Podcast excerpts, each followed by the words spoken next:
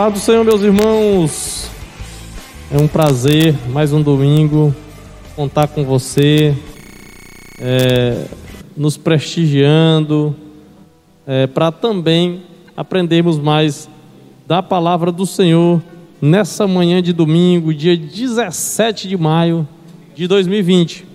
É, nessa manhã de hoje, quero logo passar a bola aqui para os nossos nossos amigos, nossos irmãos que estarão aqui é, cooperando, falando um pouco da palavra do Senhor conosco nessa manhã.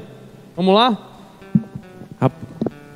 Rapaz, eu já tenho uma bola, tem que passar outra para mim, aí complica o negócio, né?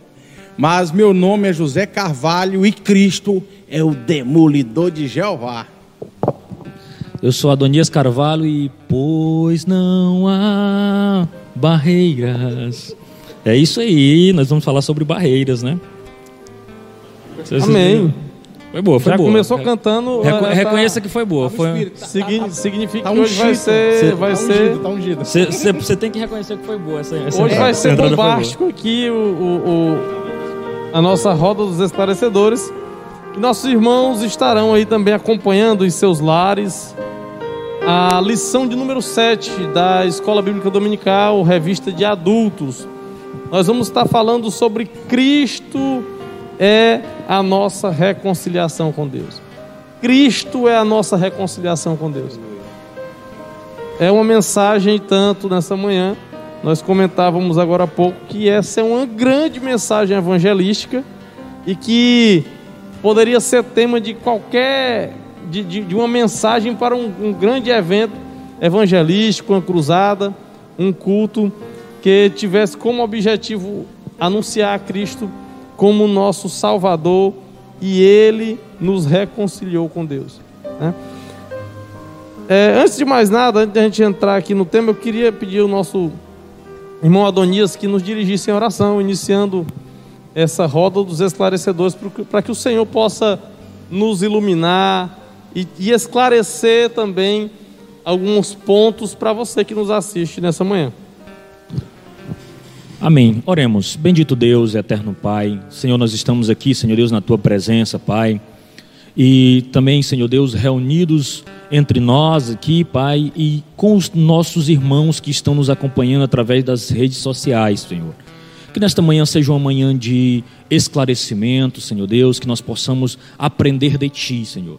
Nós te somos gratos, Pai, pelo privilégio de sermos igreja, Senhor Deus, de o Senhor nos ter feito igreja, Pai, de o Senhor ter nos reconciliado contigo, Senhor Deus, e ter demolido as barreiras de separação que existiam, Senhor Deus. E tudo isso, Senhor Deus, não houve mérito em nós, mas os méritos são dos teus, do teu filho naquela cruz, Pai. Nós te pedimos que agora, Senhor Deus, se faça presente de um modo especial. Que aqui, Senhor Deus, não seja apenas colocado teologia ou apenas conteúdo teológico, Senhor Deus, mas que nós também nos debrucemos sobre um devocional, que nós venhamos olhar com, com graça, Senhor Deus, para tudo aquilo que o Senhor fez na cruz e nos alcançou. Senhor Deus, nos abençoa esta manhã, abençoa aqueles que nos ouvem, Senhor Deus. Em nome de Jesus nós te oramos. Amém. Amém. E, avisar, Kemuel, que nós estamos tanto pelo Facebook como pelo YouTube, né? Nós estávamos tentando é, migrar para ficarmos exclusivamente pelo YouTube, mas é, percebemos que, que boa parte dos nossos telespectadores também estão no Facebook. Então você, em nome de Jesus, eu quero lhe pedir, você que está nos assistindo agora, compartilhe essa live nos seus grupos de WhatsApp, na sua linha do tempo no, no Facebook, os dois links, para nos ajudar, irmãos. Tudo isso para que nós estivéssemos aqui nós paramos na semana para fazermos as perguntas, nos desgastamos respondendo as perguntas que são feitas, reservamos esse espaço de tempo para estarmos aqui e, querendo ou não, a igreja está vazia. Nós estamos aqui exclusivamente para alimentar você que está nas redes sociais. Então, se essa roda de esclarecedores tem abençoado a sua vida, em nome de Jesus, compartilhe agora.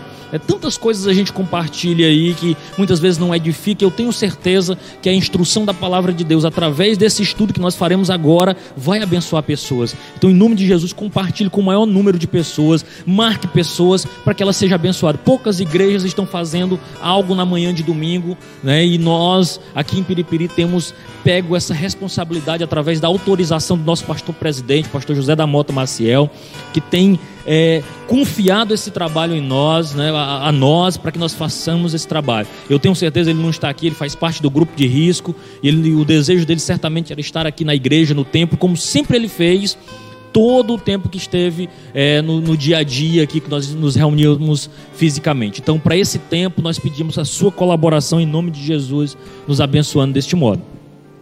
Glória a Deus. Meus amados, é, nessa manhã eu já falei para você, agora há pouco, e para aqueles que é, acessaram a internet, o link agora, a, a partir de agora, eu quero repetir para você o tema que será discutido nessa manhã, que é Cristo como nossa reconciliação com Deus. Cristo é a nossa reconciliação com Deus.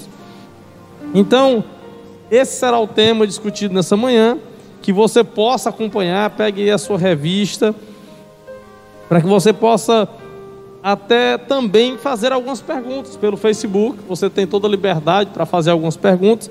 Nós vamos fazer o possível para responder.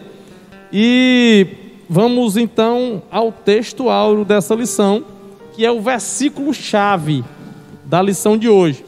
Está lá em Efésios, capítulo 2, versículo 14. E diz assim: porque Ele é a nossa paz, o qual de ambos os povos fez um, e derribando a parede de separação que estava no meio. Só até aqui, versículo 14 do capítulo 2 de Efésios. É, meus irmãos, aí nós já vamos passar aqui então ao primeiro questionamento que surge exatamente a partir da leitura desse versículo. Versículo 14 do capítulo 2 de Efésios. Nesse versículo a gente percebe que ele fala aqui que Cristo derribou a parede de separação que estava no meio. Essa, é, é, é, essa expressão derrubar a parede, a gente sabe que tem dois sentidos. Nós vamos discutir isso no decorrer da lição.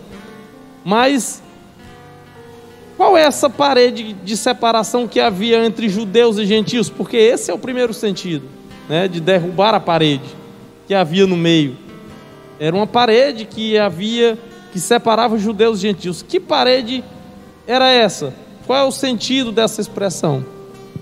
É, Samuel, é, é, é, quando eu estava meditando, eu vou até apresentar um material aqui para os irmãos que nos acompanham, mas quando eu estava estudando o tema e buscando subsídios para assim enriquecer a vida do nosso ouvinte, né, do nosso telespectador, me veio à memória o que aconteceu em novembro de 1989, né?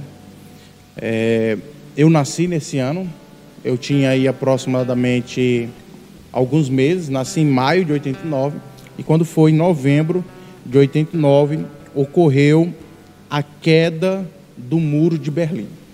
É o muro de Berlim que separava aí a Alemanha Oriental e a Alemanha Ocidental, um muro que perdurou aí por muitos anos, né? Que ele dividia, dividiu por quase 28 anos as duas Alemanhas. E interessante é que retroescavadeiras, existem reportagens, estavam derrubando o muro, pessoas estavam derrubando o muro e parentes, familiares que há muito tempo não se viam puderam então se reencontrar. Eu lembro que vi uma reportagem de irmãos gêmeos se encontrando. E por que, que eu iniciei a minha fala falando que Jesus é o demolidor de Jeová? É porque para derrubar o muro de Berlim foram necessários uma envergadura de muitas pessoas, né? muitos esforços. Mas esse muro que o apóstolo Paulo começa a falar, né, a divisão que havia entre gentios e judeus, esse muro, como você bem pontuou já, ele tem dois aspectos: um aspecto físico mesmo, um aspecto de construção, duro como parede, mas também tem um aspecto espiritual.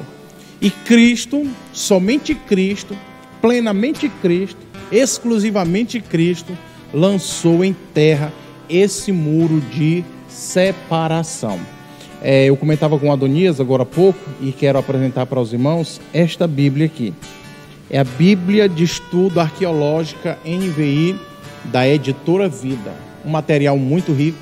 Inclusive, neste material, nesta Bíblia, é apresentado na página 19, 17, né, 1917, um, uma conjuntura, um, um exemplo, um contexto arqueológico do que realmente era este muro. Esse muro realmente, fisicamente, ele existiu. Né? E aqui a NVI, prontamente, através dessa Bíblia de estudo, ela apresenta isso. No que, que acontecia naquela época? Né, Adonias pode me interromper a qualquer momento. Adonias é muito polido, né? muito é, elegante. Ele, e ele não gosta. sempre traz aquela visão pastoral. É, né? aquela aplicação pastoral. E ele não gosta muito assim, de interromper. Já eu, quando ele está falando, eu cutuco ele. Eu fico usando minhas frases de efeito aí, fica complicado para mim. Mas, na época que o apóstolo Paulo é, viveu, existe um pátio, um pátio, que este pátio era livre o acesso dos gentios, que era a área dos gentios. Mas adentrar ao templo era proibido aos gentios adentrarem ali naquele templo. Nós tínhamos um muro muito grande do templo por fora. Esse muro aí tinha, segundo aqui a Bíblia de estudo arqueológico, 10 metros de altura e 900 metros o perímetro desse muro. Mas dentro dele havia uma mureta de mais ou menos 1,40m ou 1,5m, cercando a área que delimitava, que impedia os judeus de adentrarem ao local que era exclusivo, os gentios entrarem ao local que era exclusivo dos judeus. Interessante que existe, arqueologicamente falando, é, fotos né, históricas do escrito, do aviso, né, da advertência que havia colado é, nesses muros. E a advertência nada mais era do que nenhum estrangeiro tem permissão de entrar na balustrada em torno do santuário e do pátio. Quem for pego será responsável por sua decorrente morte. Está dizendo, nenhum estrangeiro pode entrar nesse lugar, nesse lugar exclusivo dos judeus. Assim, só judeus poderiam Só entrar. judeus. Quem entrar será responsável por sua morte. Então, é, é, esse muro, né, ele era físico. Existia sim uma divisão clara, nítida entre judeus e entre gentios. Eu, eu paro aqui e, e deixo o Adonias falar um pouco, né, porque não vai ficar só para mim e ele pode chorar ali nos bastidores. Deixa eu te. Ah, Jesus. Aí, quem quiser adquirir a Bíblia, entre em contato conosco, até mesmo pelo Facebook da igreja, está em preço promocional. Nós podemos fazer aí é, um preço para lhe abençoar. Muito bem. Assim, é, é, dito, dito já o que o José comentou, então a partir do que ele já falou, já não, já não menciono. Né? Ele já fez um parado histórico, ele já, já falou sobre, sobre o muro que existia de separação, então eu vou para uma aplicação mais pastoral. Né? Os cabos ficam só sorrindo aí Bem, da, pode ir, da- pode da- ir. da minha, Aplique, da minha colocação. Já era, já Mas- era esperado. Já era esperado, né? É. Mas assim, o, o cerne deste versículo que você mencionou, irmão Kemal, não está no 14. Eu acho que o segredo dele está no 13. né? Apesar da, da lição não fazer menção explicitamente, porque a gente estudou isso na, na, na aula anterior, mas aqui o, o que é crucial aqui, eu não vou me adeter ao muro especificamente, eu vou me deter à mudança de paradigma que acontece a partir do versículo 13 para o Paulo iniciar o versículo 14. Que é o que, que ele vai colocar? Ele vai afirmar categoricamente com uma conjunção adversativa dizendo o seguinte: mudou a situação. Porque ele estava fazendo referência ao seguinte: mas agora, em Cristo, vocês que antes estavam longe, separados, foram aproximados. Como? Pelo sangue de Cristo. Aí é que ele fala sobre esse muro de separação. Então, o primeiro ponto é: houve uma mudança de posição. O ponto-chave aqui é a mudança que ocorre entre aquilo que estava distante e foi aproximado, aquilo que estava separado e foi colocado para perto, aquilo que era, que não era, que agora passa a ser. E a chave de todo esse, esse, esse, essa colocação paulina aqui é o que a gente entende que, infelizmente, o povo judeu, que era um povo que deveria aproximar, afastou. Que era um povo que deveria testemunhar, testemunhou, mas não da obra de um Deus poderoso na vida deles, mas de uma religiosidade exclusivista. De modo que a ideia de Deus ao chamar Abraão, como nós já discutimos aqui em rodas anteriores, que era um testemunho para a aproximação do povo, se tornou num orgulho exclusivista e num status espiritual. Jesus entra nesse cenário aqui para fazer algo diferente. Ele entra nesse cenário para para fazer o quê? Para colocar fim nesse litígio. Ou seja, nessa divisão. Então Jesus surge nesse percurso. E o que eu acho lindo na fala paulina é que Paulo não usa esse exemplo aos Efésios do nada. Ele usa a partir de uma experiência que ele vivenciou. Em Atos 21, do 16 ao 30, você vai ver a narrativa de uma história de Paulo indo a Jerusalém acompanhado de duas pessoas. Um, Timóteo, dois, Trófimo. Trófimo era de Éfeso, ou melhor, era um grego, se não estou equivocado, de Éfeso. E o que é interessante é que Paulo sofreu uma represária muito forte pelo fato dele ter adentrado ao pátio que não era o pátio dos gentios. Porque, como José muito bem já colocou, existia uma divisória e nós tínhamos para fora um pátio exterior, também chamado de pátio dos gentios, e para dentro um pátio interior que era exclusivo para os judeus. Paulo foi acusado, inclusive preso e é, sofrendo tentativa de lixamento público, porque ele adentrou com Trófimo, que era um, um da, de cidadania grega, né, era da cidade de Éfeso, a estas portas. E isso gerou para ele consequência, inclusive, é, se não fosse a intervenção lá, ele teria sido morto por essa situação que aconteceu. Para você entender que o alerta que existia no muro, esse muro de um metro e meio de altura de separação, existia um alerta lá escrito em grego e latim, que eram as, as línguas bem populares da época, avisando que o camarada que ultrapassasse, ele não seria só processado. Não haveria apenas um guarda dizendo: Ei, meu irmão, você entrou no lugar errado, saia ele seria executado. Então, ultrapassaram a sentença de execução daquele que ousasse adentrar este muro que havia separado ali. Então, dentro daquilo que, que, que houve aqui essa, esse sentido, existia essa separação que era algo físico, né, era religioso, mas também era algo espiritual, porque quando o judeu colocava aquela separação, ele estava dizendo: olha, vocês não são povo vocês não são o povo da herança. Vocês não são o povo da promessa. Então, além de vocês não terem o benefício da celebração, vocês também não têm parte conosco. Então, era uma separação muito bruta, porque sumariamente aquele muro era uma sentença de morte e de condenação eterna para quem estava de fora do muro.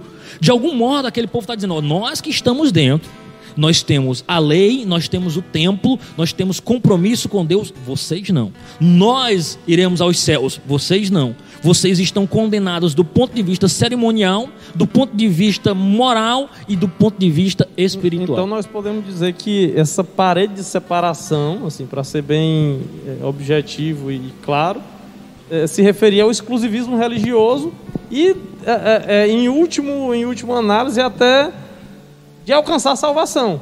Sim. É, per seja, perfeito. Vocês, vocês, não têm parte conosco é, é, é, na, na, nossa celebração religiosa, podemos dizer, Por... e nem, nem na salvação vocês têm, e, têm parte. E, e assim, a gente precisa entender que um muro, quando ele é colocado um muro, e não vou usar aqui o conceito de proteção que nós temos hoje em dia. Porque todo mundo mura suas casas devido à segurança, é uma prática muito da nossa, da nossa situação. Então não vou nem usar como exemplo esse muro que nós temos, mas geralmente quando eu ponho uma barreira física, já existe uma barreira no interior.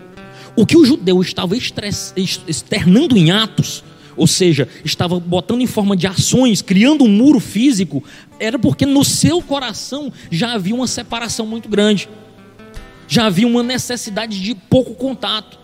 Ou seja, eles só estavam colocando para fora aquilo que já havia no seu coração. Muito provavelmente é exatamente isso que nós lidamos, fazendo uma aplicação aqui para o nosso dia a dia. Seria isso. Quando nós nos recusamos a ter contato com alguém, nós estamos colocando uma barreira física, mas existe essa barreira no nosso coração há muito tempo de discordância, de pensamentos que não, não, não se cruzam.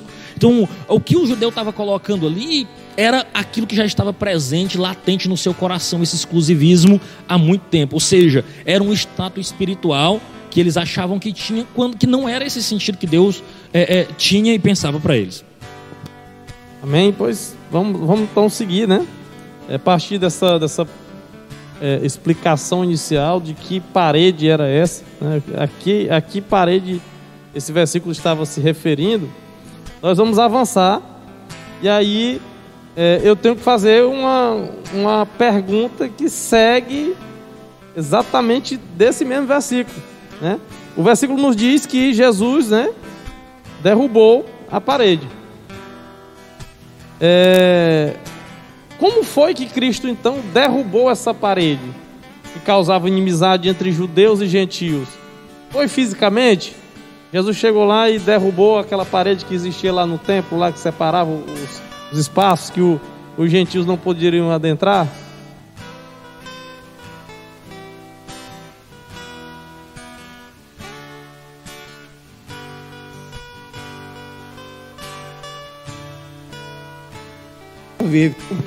Isso é, não tem nada a ver com o que realmente é proposto. Então, me lembrei dessas igrejas neopentecostais que fazem campanhas e essas campanhas, bota lá mesmo de parede e derrubam tudo.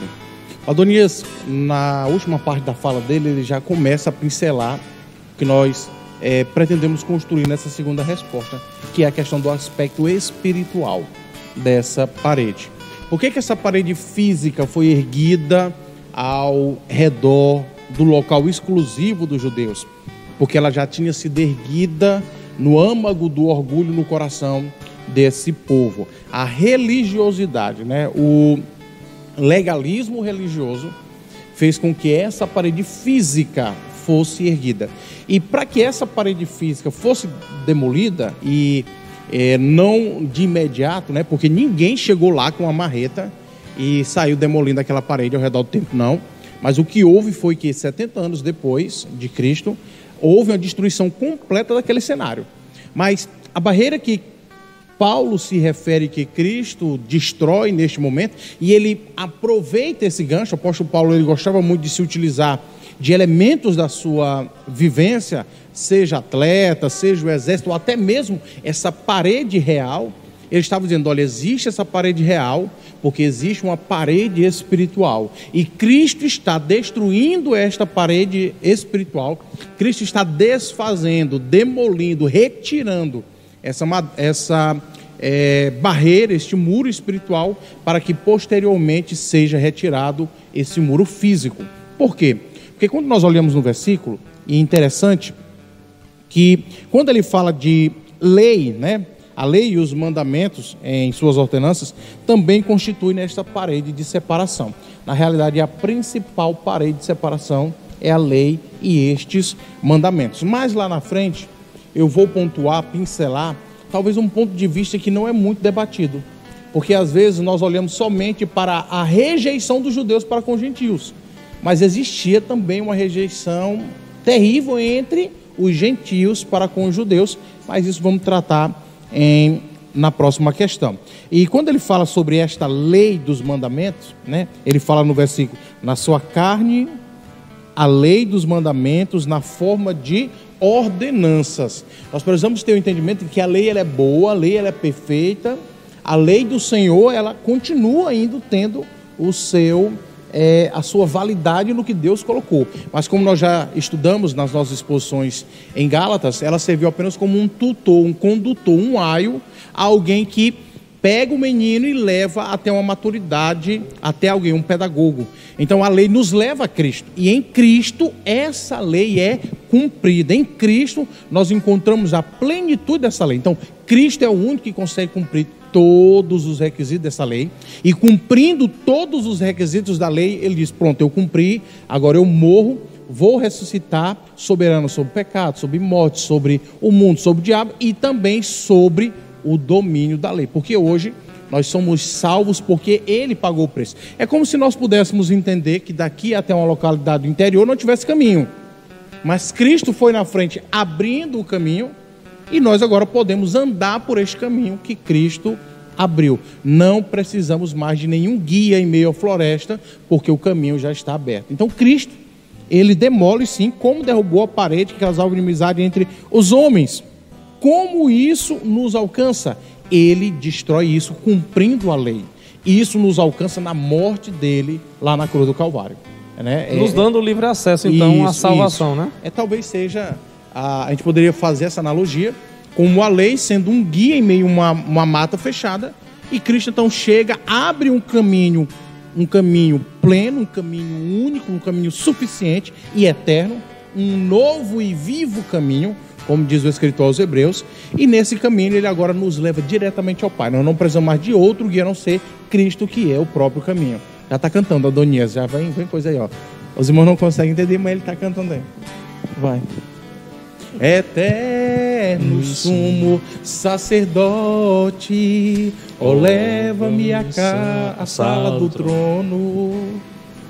Ah, Muito bem, assim, como foi que Cristo derrubou? O José já, já pontuou é, é aquilo que Cristo fez na cruz. Eu quero apenas me, me voltar ao entendimento que às vezes a gente tem um pouco equivocado da lei, né? A lei, como o José muito bem já colocou, era um pedagogo, era um aios, ela não resolvia o problema, ela apontava o problema. Então, tal que é, ela, simplesmente a lei disse assim: olha, é isso, o problema é esse. E agora, o que, é que a gente faz? Não, se você pecou, está condenado, ou você cobre com alguma coisa, ou seja, não tinha uma solução definitiva para o problema da humanidade, que é o seu pecado crônico, né? Mas o fato é que existe uma visão tripartida da lei. A lei ela pode ser entendida, principalmente a lei, a lei mosaica especificamente, ela tinha um aspecto moral, tinha um aspecto cerimonial e tinha um aspecto civil. São três esferas da mesma lei, não é leis diferentes, é uma, um, uma face da mesma lei. A lei moral ela permanece em vigor. Como? Como padrão de conduta. É exigido daquele que abre o coração para Cristo. Na realidade, em alguns aspectos, Cristo ele não revogou. Ele inclusive deixou mais complicado o cenário, né? Ele, ele deixou mais sério o cenário se a gente pegar, por exemplo, a, a questão do homicídio, né? O homicídio dentro do, do, do, do aspecto penal né, criminal que nós temos regente no nosso país, você considera crime ou tentativa de, de, de homicídio quando você tenta realmente executar alguém. Né? Ou usando uma arma branca, ou usando uma arma de fogo, o que quer que seja. Para aquilo que Cristo coloca, e ele expressa isso nos seus sermões, ele diz: olha, se tão somente você desejou a morte de alguém, é como se você tivesse feito. Então, então o, o, adultério também, né? E do mesmo modo, ele, ele deixa mais rígido essa questão. Então, não, não houve uma facilidade. O pessoal diz, ah, nós estamos na graça, Jesus é, é bom, que maravilha, tudo ótimo. Não, é exigido um padrão de santidade daqueles que abraçam a fé em Cristo Jesus. Quem acha que nós estamos vivendo um período perigoso da hipergraça, né? alguém que olha as escrituras e diz que só vê Jesus, o que Jesus não falou ele joga fora, e não é essa a ideia da Bíblia. Então nós temos hoje muitos teólogos de Twitter, muitos teólogos de internet, né? que têm deixado a situação tanto delicada com relação à compreensão do Evangelho. E é, é triste, né? para não usar uma palavra mais dura, como muitos tem abraçado essas teologias nefastas e tem prejudicado a sua vida espiritual. Mas a lei, ela foi abolida não nesse aspecto. Então a lei moral ela permanece. A lei cerimonial, no entanto, que era marcada por sacrifícios, por rituais, essa sim perde a sua necessidade. Por quê? Porque Cristo fez o sacrifício perfeito. Ou seja, o judeu ele, ele sacrificava uma infinidade de bois, de, de, de carneiros, de animais ao longo dos sacrifícios anuais. Por quê? Porque não tinha um sacrifício perfeito. Não tinha o Cordeiro de Deus que tira o pecado do mundo, conforme João, é, o Evangelho de João 1 e 29. Agora, com o sacrifício de Cristo, Cristo teve a, a, audácia, a, a certeza de gritar na cruz, dizendo assim: ó, ela está, ou seja, está consumado. Eu cumpri perfeitamente todo o sacrifício e toda a exigência da lei cerimonial. De modo que agora Cristo nos torna agradáveis a Deus, não pelo sacrifício que nós fazemos de animais, ou pelo sacrifício que nós fazemos andando de joelhos, ou vindo ao culto, ou, ou como às vezes a gente argumenta: olha, Deus, tu está vendo os sacrifícios que eu faço para ti, pela tua obra. Deus, não, o sacrifício maior eu já fiz, entregando meu filho para você que deveria ser condenado. Então, nada que você faça por mim, para mim ou em prol do meu reino, é motivo de você se gloriar. Por isso que Paulo diz assim: se nós vamos nos gloriar, vamos nos gloriar nas nossas dificuldades, nas nossas fraquezas, não naquilo que temos feito para Deus. Então, Cristo cumpre esse sacrifício. E agora, como é que Cristo derruba essa parede? Eu amo a oração sacerdotal descrita por Cristo lá em, em, em João 17, quando ele diz assim, usando os versos 20 e 21. Não peço somente por esses mas também por aqueles que virão a crer em mim. Por meio da palavra que eles falarem, a fim de que todos sejam um.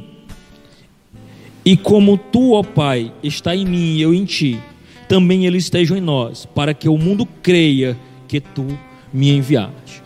Então, o que Cristo estava dizendo agora assim, existia separação, existia.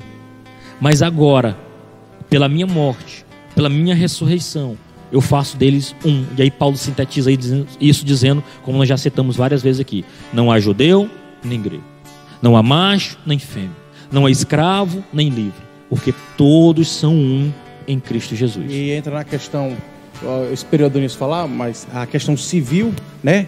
Que o maior símbolo era a circuncisão, que agora essa circuncisão não é na carne, mas no coração. No coração, no coração. E bom lembrar, pontuar, porque quando se fala de lei, se lembra apenas do decálogo, né? os dez mandamentos, que faz parte da, da lei moral. Mas existe a no ritual e a questão civil. Cristo chega e diz: olha, é pecado matar, mas agora eu te digo: se desejou no coração, você já cometeu este pecado. É que eu gosto muito de dizer: a lei do Espírito Santo de Deus que habita em nós ela é muito mais exigente no relacionamento do que a lei do Antigo Testamento. Porque a lei do Antigo Testamento mostra o pecado, a lei do Espírito mostra o pecado e ainda diz assim: Eu te convenço desse pecado, dessa justiça e desse juízo. Cabe a nós tomarmos ou não a decisão de acolhermos, porque hoje nós temos esse Espírito Santo de Deus, né? Então ela se torna mais exigente para nós hoje do que para os irmãos ou os que viviam no Antigo Testamento. A, a, a lei agora é, do Espírito, né? Foi colocada pelo José e pelo irmão Adonias, ela é bem mais exigente, porque na, na, na lei penal, por exemplo, do nosso país, você pensar em, em matar alguém não, não, é crime, não. É. Você não está cometendo nenhum crime. Isso mesmo. Agora, aos olhos de Deus, você já cometeu, né? Então, é, é muito boa a explanação aqui até agora. Os nossos irmãos estão trazendo mesmo é, a fundo a lição, acompanhe a lição, leia a lição e é, só abrindo um parêntese, você está me vendo aqui de máscara, né? Todo tempo. Infelizmente você, tá, você vai perder a oportunidade de ver meu belo sorriso, né? Eu estou de máscara, mas aqui é, é uma recomendação lá de casa, viu? Do, é o ministério é. Da, da, das esposas. Não, eu não entro mais em casa na, na volta. Eu quero voltar para casa. Então, então, quer dizer que as regras na tua casa estão mais é, rígidas não, do que no Ministério da Saúde. Tá muito, tá muito pior do que a... pior do que os decretos municipais e estaduais. E sabe o que ela ainda fez? Ela ainda botou o dedinho de legal. Ela não deu parte do Senhor. A Juliana Mello só fez assim, ó. Ok, é, eu estou vendo você de eu, eu, tô, eu tenho a impressão que ela não está assistindo nem para ver a lição, só para saber se o Kemuel está tirando a máscara ou não. Um abraço, irmã Juliana, e continue conosco. Muito bem, mas usemos as máscaras, meu irmão, em, locais aí de, de, de, aglomeração, saia de casa só com máscara. Né? Isso. Vamos lá, o ponto 3 aqui que nós vamos indagar, vamos comentar, é o seguinte: se você leu a lição, se você acompanhou, É, e mesmo que você não tenha lido, nós sabemos que Satanás deu início à destruição da paz no mundo. E a revista, também no, no versículo 14, se não me engano, ela nos diz que Cristo, né, Cristo é o motivo da nossa paz. Né? E qual é o real significado da expressão Cristo é a nossa paz dentro desse texto? Kemuel, é interessante essa colocação. E é aqui onde eu começo a desenhar, é, juntamente com Adonias, espero assim, que ele concorde comigo, é que havia, e nós, em muitas exposições, temos pontuado muito, a questão da rejeição dos judeus para com os gentios.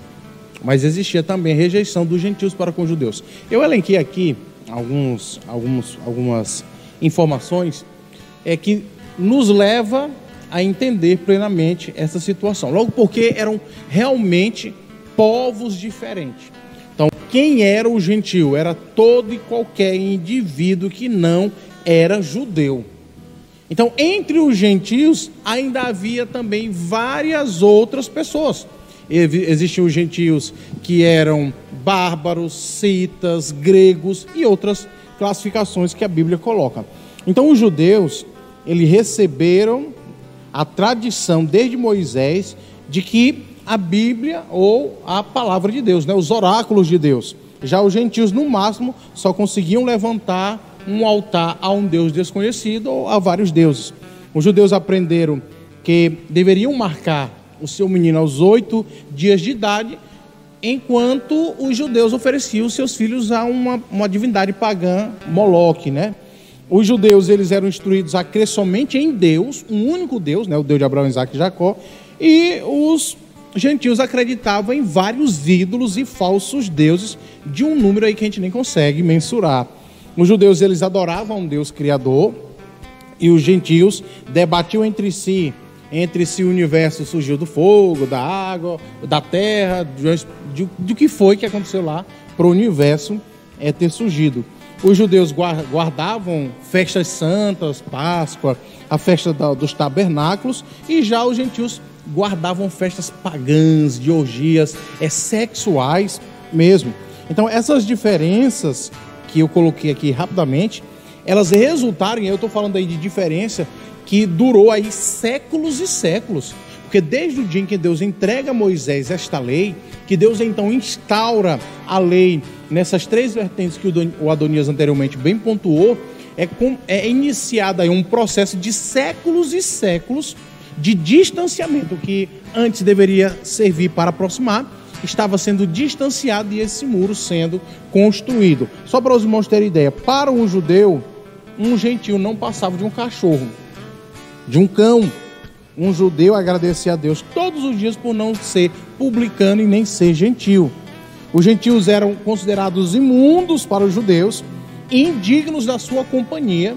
Foi o que muitos questionaram Jesus em seu ministério, porque Jesus prontamente estava junto aos gentios. Os gentios eram imundos para os judeus, embora no templo pudesse entrar os gentios, tinha área lá que era proibida a entrada deles. Os gentios consideravam os judeus como inimigos da raça humana. Tá, os gentios eram rejeitados pelos judeus, mas os judeus também eram rejeitados pelos gentios. Esse sentimento de exclusão, de separação, ele era recíproco. Os judeus excluíam os gentios e os gentios também. Só olha, esses, eles aí são a escória da raça humana. É o pior povo que pode existir são os judeus. Os judeus eram considerados hostis para com os outros povos e culturas. Pilatos, olha só. É, é, é, José, é, só para também a gente ah, sim, aprofundar sim. um pouco mais aqui, até, é uma curiosidade minha sim, pelo que você está falando. Será se isso tem muito a ver também com é, o que a gente percebe na história da humanidade até hoje? Sim. Muitos povos desejam exterminar os judeus. O antissemitismo, né? Porque durante toda essa construção histórica houve essa separação. Até Pilatos, com um tom de deboche, né? Ele vai dizer: é por acaso eu sou judeu? Em um determinado momento ele é questionado, ele diz: por acaso eu sou judeu? Mostrando um desprezo aos judeus. Os donos da jovem adivinhadora, quando Paulo, lá naquele momento, é, repreende o espírito imundo juntamente com Silas, olha a resposta deles: Estes homens, sendo judeus, Paulo era romano. Estes homens, sendo judeus, estão perturbando excessivamente nossa cidade. E por último, tal inimizade culminou na destruição do templo no ano 70 depois de Cristo. Então, vejam só, esse sentimento de rejeição não era somente dos judeus para com os gentios, mas também partia de lá. E até tanto que no ano 70 depois de Cristo acabaram com o templo, porque havia um pensamento cultural na época de que se eu destruir o templo dessa divindade, eu automaticamente destruo essa divindade. Então, é, os judeus se encheram tanto de hostilidade, tanto civil quanto bélica, mesmo militar e espiritualmente, que eles foram por muitas vezes é, perseguidos e até destruídos, e a história mostra isso. Nos dias, eu vou utilizar aí, né? É uma palavra como a Donias utilizou, uma palavra bonita, né? Nos dias odiernos, né? As dificuldades que são enfrentadas, né? Porque realmente é muito. É, eu até perdi aqui, né? Já terminei meu raciocínio com a palavra odierno. Disse uma palavra bonita e pronto. Mas assim, é, é eu, eu, eu, tento colocar. O José já fez toda essa, essa contextualização, isso muito bem colocado. E eu, pensando a respeito dessa, dessa resposta, eu coloco o seguinte: o, o, o ser humano, o homem criado, com toda essa sua capacidade de, de, de liberdade mesmo, de escolha, de livre-arbítrio, como nós encaramos, ele acaba tendo em seu coração, a partir do momento que ele cai, né, que a gente entende como queda, uma rebelião contra Deus, ou seja, o homem estava diante de um paraíso, um plano perfeito do Criador para ele, e ele deliberadamente, por desejar, porque o, o, o grande problema ali foi desejar ser algo parecido com Deus ou ter o que Deus tem. Então, o coração do homem, na sua liberdade, ele já é um coração voltado para desejar aquilo que o outro tem. E nós sabemos que boa parte disso foi o que gerou as grandes guerras na humanidade. Então, eu, eu, o comentador até coloca, né, que você colocou, como o diabo dando início à, à destruição da paz do mundo. Eu, eu, penso que ele talvez tenha colocado apenas a sementinha do mal, no sentido, tipo assim, só de, de despertar aquilo que havia no coração do homem. Porque o que é que gera inimizade? São desejos por aquilo que o outro tem. Né? É, quando eu, eu desperto um, uma inveja, é porque não sou eu, ou melhor, porque é o outro e não sou eu. Né? E muitas vezes, no aspecto da inveja, não é só você querer o que o outro tem, mas é querer que ele não tenha aquilo que ele tem. Então não basta eu ter algo igual, eu também quero que, o, que aquele que está ao meu redor também não tenha aquilo, sabe? Por isso que nós vamos ver, por exemplo, no mercado de trabalho, até nessa, nesse pensamento competitivo que existe dentro da, da, da, do desenvolvimento da humanidade, esse pensamento grego-romano de disputa mesmo. Então, o que é que vale? Não, o primeiro lugar. Eu era o melhor da turma, eu era o primeiro da turma. Na escola, a gente vai ensinar e vai dizer. Infelizmente, a gente usa essa coisa. Olha, só os melhores terão espaço. E aí a gente é colocado esse desejo de competição, e isso tem origem em quê? Num pensamento grego-romano. E o pensamento judaico-cristão ele é um pouco diferenciado, porque para o grego-romano ele pensa no, no. Ele não enxerga o próximo, ele enxerga o outro. E quem é o outro? Aquele que eu vou competir, aquele que eu vou disputar espaço, aquele que, se eu não tomar cuidado, ele vai ocupar aquilo que é meu. E dentro do pensamento é, é, judaico-cristão, nós vamos enxergar o outro dentro da perspectiva que ele é o meu próximo a partir daquilo que Jesus ensina.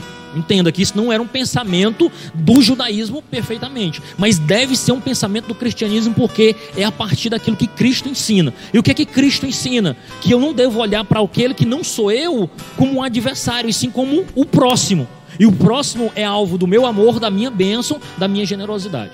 Mas é fato, e se nós formos entender isso dentro de um contexto cristão, é fato que o que nós, nós lidamos a partir de tudo é pela perspectiva de como nós nos sentimos interiormente. E aí eu fiz algumas colocações dizendo o seguinte: nossas ações externas, ou seja, como eu reajo, tem muito a ver com aquilo que eu estou sentindo dentro do meu coração. Né? Tem muito a ver com o que eu penso e sinto de acordo com as circunstâncias. Ou seja, o irmão José, ao entrar hoje aqui, ele chegou animado, ouvindo um, um não sei nem que estilo musical era aquele. Não sei nem se era. Se era, era Raiz e Ravel, era raiz, sertanejo gospel. Sertanejo gospel. Então ele chegou animado, ele chegou é botando para frente, botando para é. cima. Então assim, ele chegou animado. Então a sua reação, a forma como ele cumprimenta os irmãos, tem a ver com o seu estado de espírito. Então ele chegou animado. E muito provavelmente ele não teve uma discussão antes de sair de casa, ele acordou dando um cheiro na esposa, na filha e acordou. Mas tem dia que eu tenho absoluta certeza que o irmão José acorda de, como a gente costuma dizer, né, com, com um pensamento, com um humor virado. Que, que se, o, se a abelha passa perto dele, ele quer dar um tapinha na abelha. Chutando tudo. Então, assim, isso tem muito a ver com aquilo que está ao nosso coração, ao nosso redor. Então, me permita explicar isso de forma melhor. A situação do homem era de guerra com Deus e com o próximo, muito fruto da sua falta de paz interior. Então o problema da humanidade era porque ele não tinha uma pessoa. O problema não era a, a, a, briga que eu tenho com o próximo. Ou seja, quando eu discuto com você, não tem a ver exatamente, necessariamente com a inimizade que eu tenho com você, mas muito provavelmente está afetado o meu relacionamento com Deus. Então, o meu relacionamento na vertical, quando está afetado, eu saio dando patada em todo mundo. E aí, Adonias, né? Já começa a construir a resposta da última questão que a gente pode já aproveitar esse gancho, mergulhar com gosto, porque, como o Adonias bem tem colocado, nós temos de um lado os judeus, que durante séculos é, geraram dentro de si o orgulho do legalismo religioso, e temos agora uma cultura forte, uma cultura resultante, porque ela não nasceu assim, greco-romana, eles não se tornaram assim, mas foi uma construção, uma construção. em dizer nós precisamos procurar os melhores, precisamos incentivar a corrida pelos melhores. De um lado, nós temos um povo que mergulhou no legalismo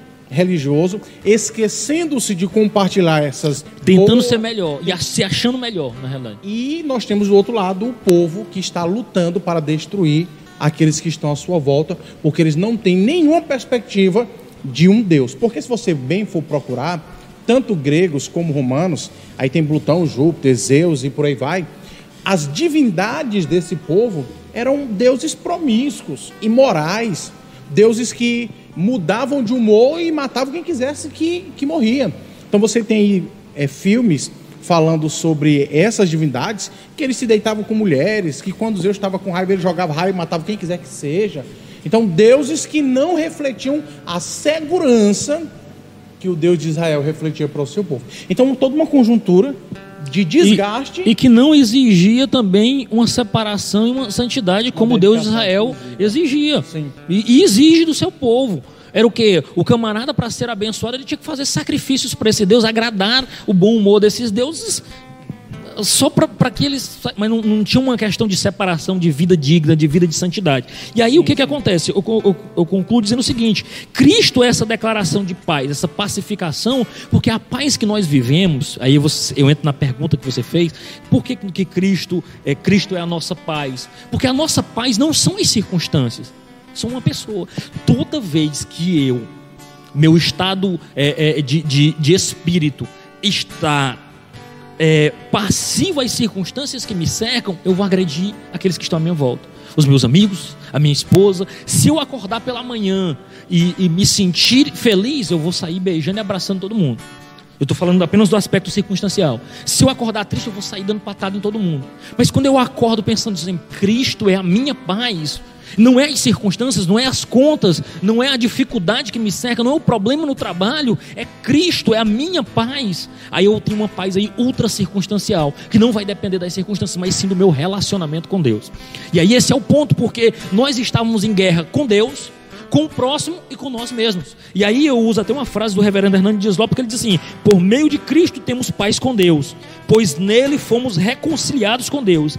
Em Cristo nós temos a paz de Deus, a paz que excede todo o entendimento. Então, primeiro Cristo pacificou a ira de um Deus santo para um pecador.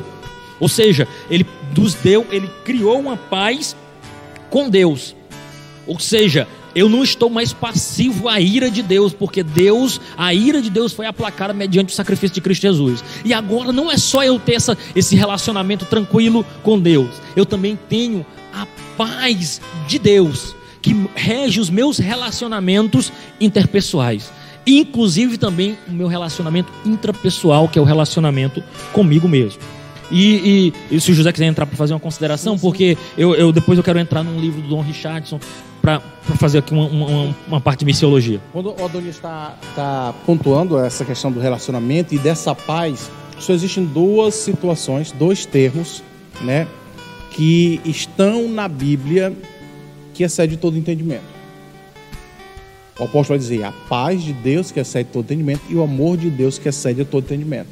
Tanto o amor de Deus como a paz de Deus excede a qualquer entendimento que eu e você possamos ter ah, o mundo pensa que paz é a ausência de conflito. Adonias bem pontuou: paz é a presença de Cristo. Filipenses 4,4 vai dizer: Alegrai-vos sempre no Senhor, outra vez digo alegrai-vos. Aí no versículo 5 ele vai dizer: Seja a vossa justiça notória e perto está o Senhor. Agora o que me chama a atenção é o versículo 6, quando ele diz: Não estejais inquietos por coisa alguma. Ele está dizendo: Não perca a sua paz por nada antes, antes, as vossas petições sejam tudo conhecidas diante de Deus, através da oração, de suplicação de graça, e a paz de Deus, que excede a todo entendimento, guardará os vossos pensamentos e os vossos, e os vossos sentimentos em quem?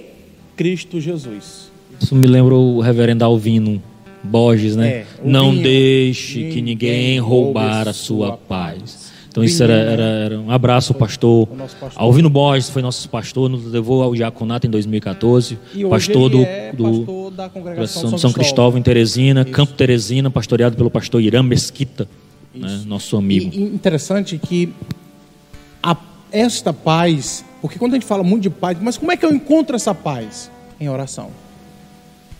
É o hino da harpa cristã que diz: Em fervente oração, vem o teu coração, é, é, na presença de Deus. É exatamente isso que você, a gente percebe que é, o, o cristão, o crente, que tem uma vida de comunhão com Deus, ele está sempre em paz. Pronto. É aquele e... irmão que você encontra com ele na você sabe que ele não está bem, assim, nas circunstâncias da sua vida, mas é uma benção. Não, está uma benção, meu irmão. Olha, é um irmão que transmite paz em tudo, né? Porque ele tem uma vida realmente de comunhão com Deus. É porque a nossa sociedade atual, inclusive isso adentrou a igreja, infelizmente, porque sinônimo de estar bem é ter posses.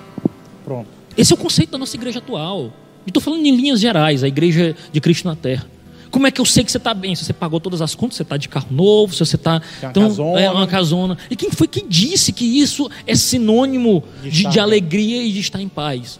Quem foi que disse isso? Então, infelizmente, se, se nós temos fosse assim, é, nos equivocado nesse aspecto. Os milionários não tinha um suicídio, não. Tem nenhuma relação com Deus. No, de paz é se você tem mil colmeias, e não é, né? Não, não é, é, não é não mil é. colmeias. Dez já tá bom, né? Tá bom, tá bom. Mas eu, eu quero fazer aqui, eu, eu lendo isso, e eu me lembrei do Totem da Paz de Dom Richard. Eu não sei se tu já leu o Fator Melquisedeque, mas ele é mais específico no, no, no Totem da Paz. O, o Dom Richardson ele foi um missionário que ele trabalhou na Nova Guiné entre os Suis, Siwi, Saui isso era uma tribo da Nova Guiné que ele foi, e é interessante, ele conta no Fato Zedé que todo crente que se diz missionário deveria, deveria ler esse livro, Fator Melquisedeque. Porque é um fator da, mão de Deus na história. Como Deus age guardando a história e garantindo pontos de contato para o evangelismo. E aí eu já entro no porquê que eu estou citando Dom Richard. Mas em, em 62, 1962, Dom Richard pegou seu único filho, Estevão, e sua esposa e foi para uma tribo dos Sauís em Nova Guiné. Essa tribo era uma das cinco ou seis tribos que ainda praticava a, o canibalismo e a captura de cabeças. O que, que seria isso, irmão Adonias? Nas, nos seus jogos, nas suas diversões, eles iam até a outra tribo, tentavam matar o maior número de gente e trazer as cabeças, que era a sua forma de troféu. Então, eles tinham isso. De modo que Dom Richardson entrou para aquela tribo, e começou a tentar criar pontos de contato. Mas existia um problema terrível naquela, naquela tribo chamado de os mestres da ilusão. O que que era? Dentro da tribo existiam pessoas que eles achavam fantásticas, que eram as pessoas que iludiam os outros. Se fingiam amigos, mas não eram. Na realidade, eles estavam lá, te tratavam super bem, te recebiam bem, te engordavam para um determinado momento, é, te jantarem, te comerem como refeição. E, no entanto, quando Dom Richard começou a compartilhar fé em Cristo Jesus, eles não gostaram de Jesus. Eles acharam legal, foi Judas. Ele disse, mas que herói! Judas andou com Jesus três anos, foi tesoureiro do ministério dele e no final traiu ele. Jesus é um bobão. Jesus caiu na história de Judas, então para eles o herói era Judas e não Jesus. Olha devido à cultura dele. Devido à cultura dele, por causa dos mestres da ilusão. Eles, eles, eles achavam fantástico aquele camarada que conseguia ludibriar o outro, enganar e depois tirar proveito deles. E aí, pô, com muita oração, tanto o Richardson como a esposa orando, pedindo, Deus me dá um ponto de contato. E aí, um belo dia, eles ouviram uma história de como era que se pacificava uma tribo com outra. E essa pacificação era chamada de a criança da paz. Ou seja, estava em guerra, já se destruindo há muito tempo. O que era que um líder da tribo propunha a outro? Disse, olha, pega o meu filho, tu vai criar o meu filho e tu me dá o teu filho e eu crio. Enquanto essas crianças viverem, nós temos um tratado de paz. Eu me emociono porque o resultado da história é muito lindo. É, nós vamos ter, enquanto essas crianças viverem, nós teremos paz um com o outro. E trair uma criança da paz era o crime mais hediondo que uma tribo poderia fazer. E aí Dom Richards aproveitou esse gancho e disse assim: Olha, depois deixa eu lhe apresentar. Deus pacificou o seu relacionamento com a humanidade, mandando o seu filho, a criança da paz. E essa criança da paz, ela restabelece o relacionamento dessa tribo humana com um Deus santo e justo. De modo que agora todos aqueles, aqueles é, é, parte daquela tribo começaram a olhar para Judas com um olhar de traidor, porque ele traiu a criança da paz. E agora ele restabelece. E aí o que eu acho lindo é o que Dom Richard fala que o que, que eles fizeram? Eles colocaram as suas mãos sobre a criança da paz de Deus, Cristo Jesus, por meio da fé. Então, Cristo Jesus, Deus, na sua soberana graça, implantou um, um, um conceito para além do cristianismo, marcou as culturas que nunca ouviram falar de Deus com um sentimento para que um dia, quando um missionário chegasse lá, apontasse para a criança da paz. Então um, há uma marca que quem ensinou esse povo a fazer isso? Quem disse para eles que deveriam tratar e selar a paz através de uma criança da paz? Não há uma explicação senão Deus marcando a história. Então, o soberano Senhor da história continua implantando e criando um mecanismo para pacificar a ira de Deus para com o homem e para pacificar a ira do homem para com o seu semelhante, através de Cristo, a criança da paz, em nome de Jesus. Ele é o Deus da paz. É, é maravilhoso ver como Deus, em sua soberana graça, alcança. É o que nós chamamos da transculturalidade do Evangelho. O Evangelho ele é pleno, ele alcança toda e qualquer cultura pelo poder de Deus. Ele é poder de Deus. É, é, o Adonis conseguiu aí é, fechar muito bem com essa, oh, com essa ilustração. Eu senti muito Deus bem. purinho aqui nesse momento. Fechou muito bem Cristo. Tipo por que, que a gente disse que Cristo é a nossa paz? A nossa paz. É muito boa a ilustração. e aí nos mostra que é, é, Deus planejou aqui a restauração do Shalom, né? Através da redenção de Cristo. Né? Aleluia. O que, a, a, o que estão dizendo aí, José? É para mim que eu vi que a Juliana entrou de novo aqui. Ah. Mas muito bem. Então, é, Cristo ele restaurou o Shalom, né, como eu falei, através da sua redenção, e que foi é, essa redenção, conforme Gálatas 3 e 13, Cristo se fez maldição por nós. Né? Na sua redenção, ele, ele se fez maldição por nós. E por que, que a Bíblia afirma isso? Que ele se fez maldição por nós? Qual para o, o, o, nosso amigo aí, é, internauta, que está navegando na internet aí, nos acompanhando pelos, pelo Facebook ou pelo YouTube, como é que a gente explica para ele por que, que Cristo se fez maldição por nós? Por que, que a gente pode dizer isso? A, a primeira coisa que a gente precisa lembrar, o José me permitiu iniciar aqui, é, primeiro, primeira coisa que a gente precisa entender é que a Bíblia ela não está desarraigada de um contexto histórico. Apesar da sua, sua mensagem ser atemporal, uma mensagem que contempla o nosso sistema atual, ou seja, um cano que foi fechado há basicamente aí 1800 anos, né, quando finalmente é, é, foi estabelecido plenamente aquilo que deveria estar no, no cânon bíblico. E, e a gente precisa olhar para esse contexto histórico. Primeira coisa, dentro daquele contexto que Paulo afirma isso, morrer, morte de cruz, era o pior dos castigos para o pior dos pecadores. Porque a morte de cruz, às vezes, é, é muito simplista. A gente diz, não, Jesus foi na cruz e morreu. Mas ser sentenciado a uma morte de cruz era uma exposição pública de humilhação. Era, tinha uma, não, não consistia apenas em, em ser crucificado, mas o indivíduo ele era sentenciado num tribunal público ele disse: olha, esse indivíduo é o pior das pessoas, de modo que a sua sentença não é uma sentença de ser preso, não é uma sentença de receber umas chicotadas apenas, ele precisa ser executado. E uma das formas de execução não era a única, dentro do sistema ali é, judaico-romano, era a sentença de crucificação. E essa crucificação era para as piores pessoas. O crime mais terrível era punido com isso, ou seja, era para ser feito os mais malfeitores. E já no Antigo Testamento, já havia alusão a isso. Maldito todo aquele que é pendurado no madeiro. Ou seja, era uma pior das sentenças. Mas aí o que, que acontece? Eu quero me deter à peregrinação que Jesus teve que enfrentar diante dessa sentença. Ele foi sentenciado nesse tribunal religioso e civil.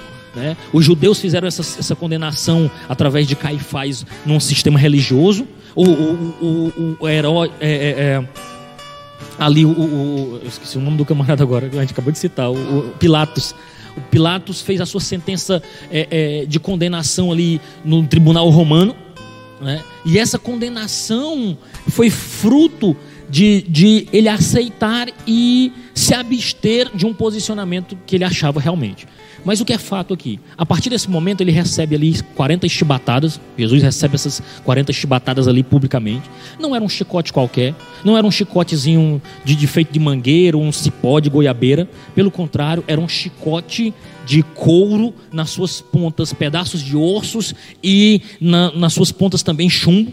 Ou seja, cada chicotada ali não só marcava as costas, mas arrancava pedaços. E aí, depois dessas chibatadas, Jesus é vilipendiado ainda com a coroa de espinho em sua cabeça, porque ali estão escarnecendo dele.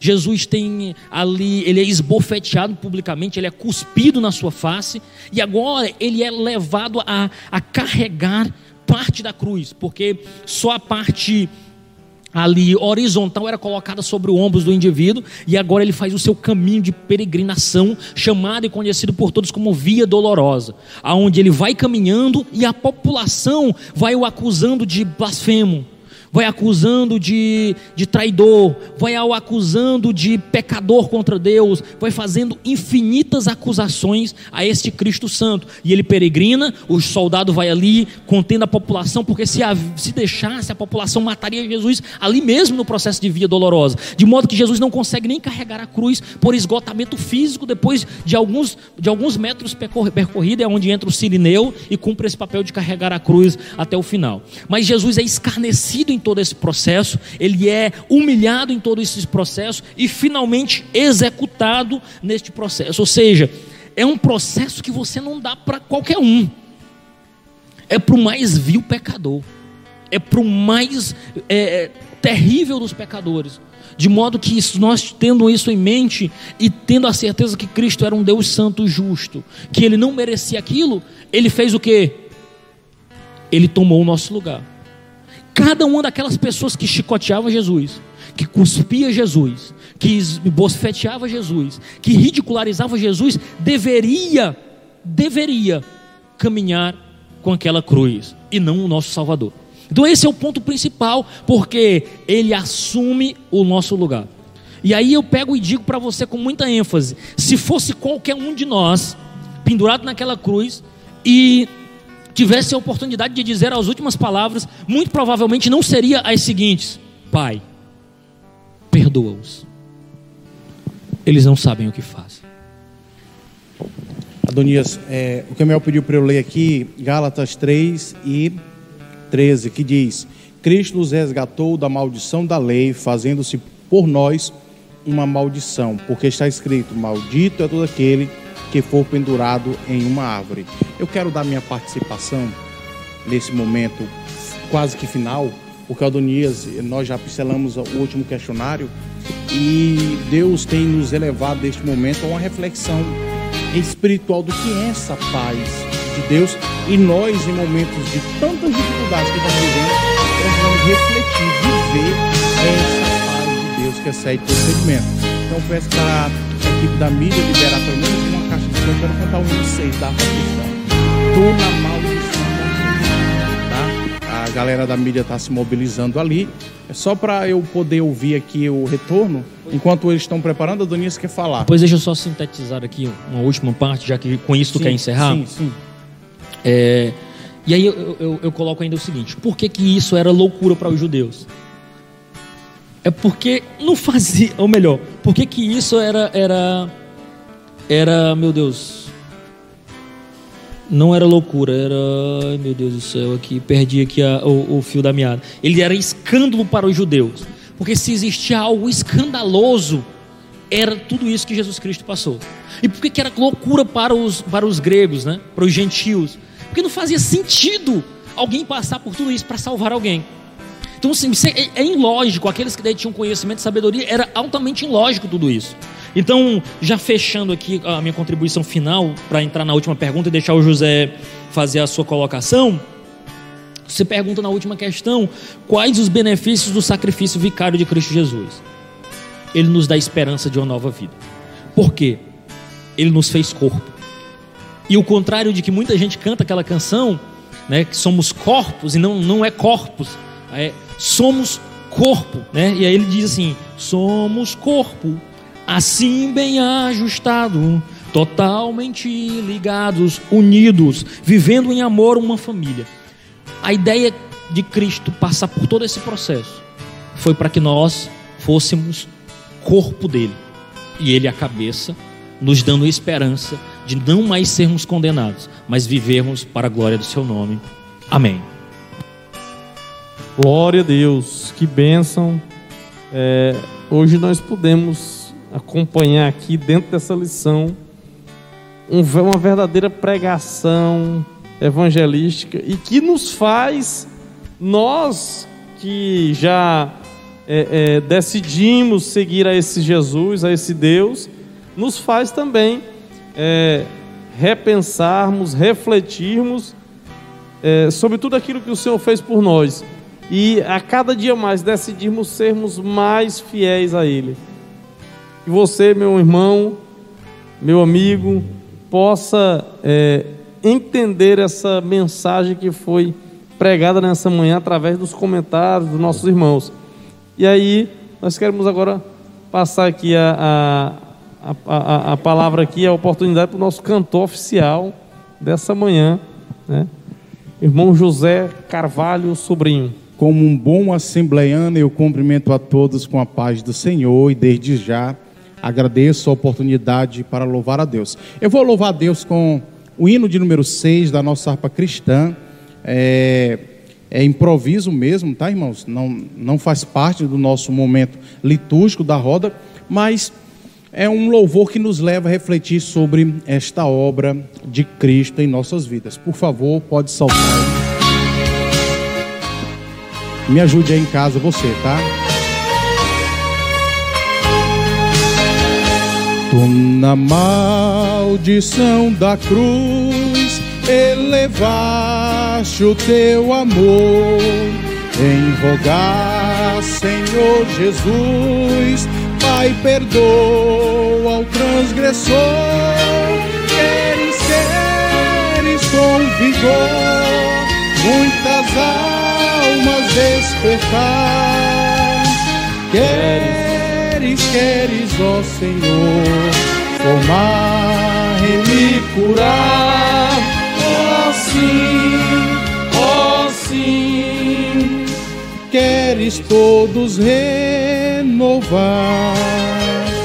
O maligno tentador e autor da perdição, do pecado, mal e dor, da doença, da aflição. Queres, queres com vigor, muitas almas despertar. Queres, queres, ó Senhor, transformar, em me curar. Ó sim, ó sim. Coral. Queres todos renovar, tu levaste, ó bom Jesus, o pecado, o mal e a dor da doença sobre a cruz. És o grande Salvador.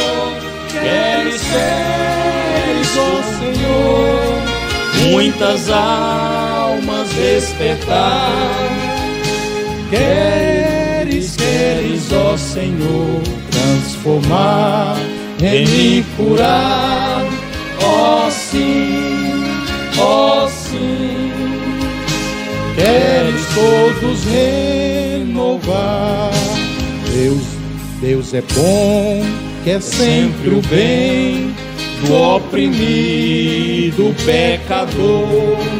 Mal nenhum em si Deus tem. Deus é luz, Deus é amor. Queres, queres, ó vigor, muitas almas despertar. Queres, queres, ó Senhor, transformar e me curar. Ó sim, ó sim. Queres todos renovar. Que bênção. Graças Tivemos a a, participação ali de uma voz oculta que entrou fora do tempo e não atrapalhou. É, mas, Nosso, a maldição da cruz, O modo né? de eu sempre fazendo a segunda sem firme. querer, sem Não, querer. Firme e forte. Eu Faz a sou- segunda voz. Eu, eu sou fantástico. Obrigado, irmãos. Nós queremos, com- nós queremos rapidamente aqui, só antes que o Remuel feche, faça a Pode fazer finalização. os comentários. Eu queria agradecer a assistência do nosso amigo Pastor Nil, pastor da igreja, da igreja Plenitude da Bênção ali em Fortaleza. Nos mandou um abraço, a irmã Adriana Gonçalves, a irmã Juliana Melo, que estava fiscalizando o irmão Kemuel, a irmã Adriana Gonçalves, irmão Claudemir, tu te lembra do Claudemir? rapaz? Barro de Fátima, Batman de irmão Claudemir. Fátima. Um abraço, meu querido, ele manda um abraço pra gente. Carlas Barros, Minha sua prima, prima. Graja ao Maranhão. É, irmão Jardim Rodrigues, como sempre, irmão presbítero Kennedy, que não pôde estar aqui conosco. Ore pela saúde dele. Lucas Neves, Raul Matos, pastor Raul, ali, nosso amigo. Raulzito, ó Pai do Senhor. Irmão Elvio, irmã Ana Júlia, o irmão Everton também está assistindo conosco. Um grande abraço. Irmão Danilo. Mais cedo nós tivemos a presença do irmão Jane participando aqui conosco. A irmã Jaqueline Santos, um aluno nascido da Escola Bíblica Dominical. A irmã Conceição Carvalho, minha mãe, também participando ali pelo YouTube. A irmã Naira Aline também falou conosco através do YouTube. E vários outros irmãos se fizeram presentes durante essa live, irmãos. Nós ficamos felizes porque a sua assistência significa que nós estamos caminhando, pelo menos no rumo daquilo que é aceitável.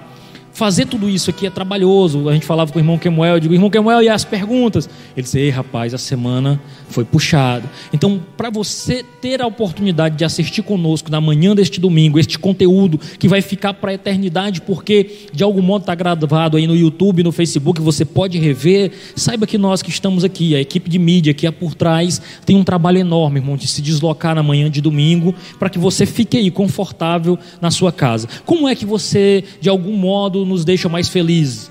Compartilhando esse conteúdo, se abençoar a sua vida, tem grandes oportunidades também de abençoar outras pessoas. Então, nós estamos aqui ao vivo.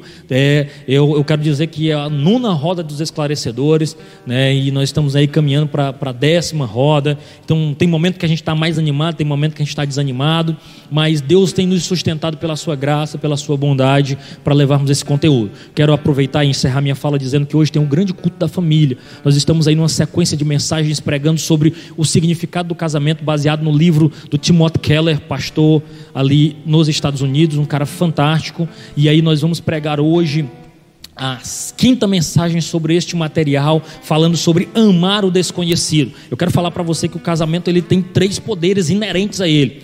É o poder da verdade, o poder do amor e o poder da graça. Você precisa assistir essa mensagem hoje à noite. Nós estamos preparando um momento de louvor muito agradável para nós estarmos aqui presenciando hoje à noite para abençoar a sua vida. Então, como é que você retribui nos, nos dando carinho através do compartilhamento dessa live, abençoando vidas em nome de Jesus? Deus nos abençoe. Irmão José Carvalho, nos traga aí alguma. É, a, é a programação né, dos jovens. Jovens esclarecedores. Jovens esclarecedores, hoje às 15 horas, no Instagram. E os meninos estão fazendo a exposição da lição bíblica da classe de jovens. Querido, 5 a sétima lição que eles estarão ministrando. É bom estarmos aqui, é bom levarmos conteúdo até você. Nosso objetivo sempre é e sempre será abençoar vidas através desse, desse treinamento. Nós tivemos ontem um encontro Homens Valorosos, né, um projeto que saiu do papel, está é, iniciando, e tivemos aí uma participação boa. Estamos lendo um livro juntos, estamos conversando sobre ah, os nossos desafios como homens cristãos e caminhando para um amadurecimento do que realmente seja a masculinidade bíblica. Eu não estou falando aqui de machismo, tá? Porque tanto machismo como feminismo, aos olhos dos extremos, é algo contrário à fé cristã. Nós estamos falando do papel do homem em si, como ser humano, como ator social na família, no trabalho e na comunidade de fé. Então, todo o nosso discurso, todo o nosso papel, ele é pautado, baseado no nosso livro de conduta, fé prática que é a Bíblia Sagrada. Então, o homem bíblico, o cristão bíblico, como ser um homem bíblico, biblicamente falando, nesses dias que vivemos, dias trabalhosos, dias de dificuldade, tá bom? Então você é nosso convidado, acompanhe nossas redes sociais, mais informações nós estaremos aí divulgando tanto no Instagram como no Facebook, tá? Nos acompanhe, compartilhe.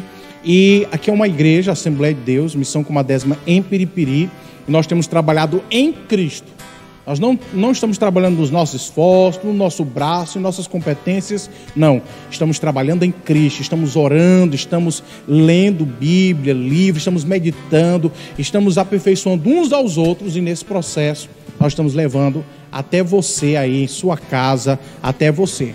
Não é para atrapalhar você de sua programação, de sua igreja. Quando toda essa pandemia passar, algumas programações nós vamos é, permanecer, né? A roda dos esclarecedores será repensada para temas que não seja da lição, porque hoje nós falamos só sobre o tema da, da lição bíblica, e nós iremos continuar, porque sabemos que, assim como na época de Cristo, era propício a propagação do evangelho por causa das estradas do Império Romano que foram criadas, a internet, junto com as mídias sociais, podem ser hoje estradas, virtualmente falando, que facilitem a divulgação do Evangelho de Deus, que é poder para todo aquele que crê. Primeiro do judeu e também do, do grego. Amém. Aproveite e já nos Olha. dirija a Deus em oração, encerrando. Pai de amor, glorificamos ao teu nome por tão rica oportunidade de estarmos aqui neste momento, ó Deus, no número de cinco pessoas. Abençoe, ó Deus, a equipe de mídia, na pessoa do irmão Jardres, do irmão Lucas Neves, que estão aqui, ó Deus, dos bastidores, ao irmão Adonias, o irmão Quemuel, a mim que falo contigo. Abençoe esta comunidade de fé, ajuda no Senhor a crescermos em Ti, somente para Ti, e assim glorificar o Teu nome. Abençoe, meu Deus, a todos os nossos ouvintes, Senhor, os que estão ouvindo, os que acompanharam e os que também ainda irão ouvir e acompanhar. Nós ministramos uma bênção sobre a vida dessas pessoas. Que a tua palavra, Senhor, que foi pronunciada, que foi exposta, que foi conversada, explicada, possa alcançar um local apropriado neste coração. Que este coração e esta mente sejam levados cativos ao pleno entendimento da tua verdade, da tua palavra. Em o um nome de Jesus, nós repreendemos todo mal, nós ministramos libertação pela autoridade da palavra de Deus que foi pregada e no nome santo de Jesus. Amém. As bênçãos apostólicas, né? A graça do Senhor, o amor de Deus nosso Pai, as doces consolações do Espírito Santo sejam com todos aqueles que amem e servem em verdade a Jesus Cristo. Nos vem